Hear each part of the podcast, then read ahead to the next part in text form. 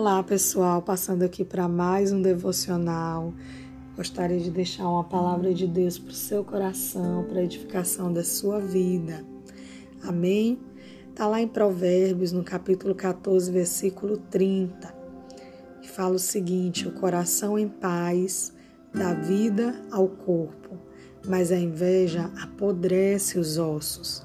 Nós vamos falar sobre o perigo da inveja. Você já havia pensado sobre isso? Que a pessoa invejosa não tem paz e nem mesmo alegria no seu coração? É alguém que vive em torno do que está acontecendo na vida do outro e por isso essa pessoa deixa de ser ela mesma. Vive oprimida por um espírito demoníaco de amargura e angústia que a torna uma pessoa doente. A pessoa invejosa em todo o tempo está querendo viver o que ela vê na vida do outro e por isso ela deixa de desenvolver os talentos que Deus deu exclusivamente a ela. Toda vez que você se compara e deseja estar no lugar de alguém, você está desprezando os talentos que Deus já te entregou. Sabia que você é único? Aprenda a se alegrar com as conquistas do seu irmão. Cultive um coração grato. A inveja adoece, aprisiona. Se de repente você está sendo tentado nessa área, peça ajuda ao Espírito Santo e seja livre. Comece a construir o seu caminho e a vivenciar aquilo que Deus está fazendo na sua vida. Seja grato por cada conquista, mesmo que ela seja pequena. Não despreze as conquistas pequenas.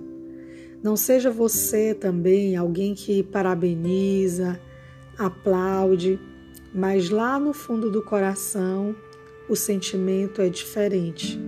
O sentimento não é de alegria. Seja sincero com Deus e seja sincero com você também. Sabe, diariamente temos esse desafio de fazer morrer a nossa natureza pecaminosa.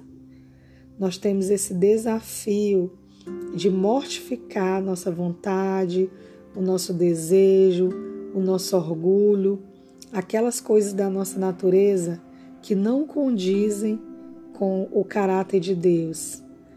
Sabe, quando nós damos o primeiro passo em direção a Deus, em direção a dizer quem somos de fato para Ele, abrir o nosso coração, Ele vem e nos ajuda em nossas fraquezas. Ele vem e nos fortalece.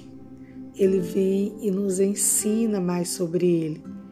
E cada vez que nós o buscamos, cada vez que nós rasgamos o nosso coração para Deus, dizendo de fato quem somos, sabe? Pedindo para que Ele tire todo sentimento que não é dele, toda raiz de amargura, de inveja ou qualquer outro sentimento destrutivo.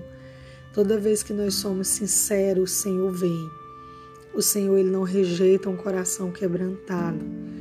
O Senhor ele não rejeita um coração sincero. Cada vez que nós expomos o nosso coração de fato e de verdade para Deus, Ele vai transformando o nosso coração.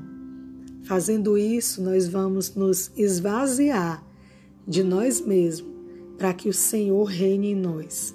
Amém? Pense sobre isso.